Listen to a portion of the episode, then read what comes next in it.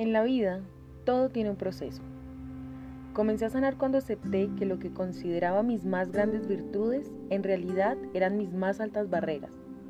Cuando reconocí el enojo y el capricho. Cuando acepté que quería tener siempre la razón y me equivoqué. Cuando advertí que tenía ganas de un trofeo. Cuando me acepté manipuladora.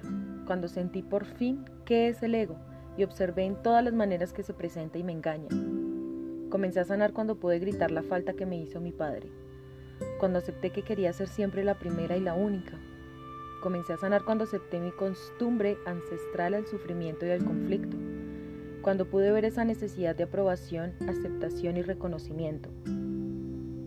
Comencé a sanar cuando observé que competía y envidiaba, cuando reconocí que a veces hablo mal de mi familia.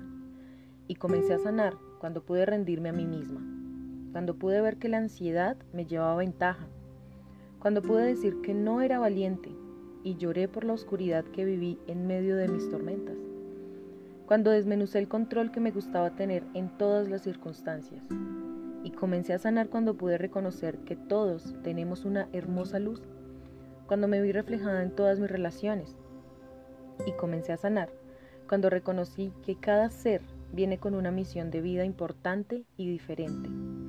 Comencé a sanar cuando reconocí mi naturaleza en el amor y reconocí la esencia de la divinidad en mí y en todos. Y solo aceptando lo profundo, lo inconsciente, aceptando mis sombras, mi oscuridad, pude cambiarme y me cambio también mi realidad. Ahora soy responsable de mi felicidad, de mi presente y de mi futuro. Ahora escucho mi corazón.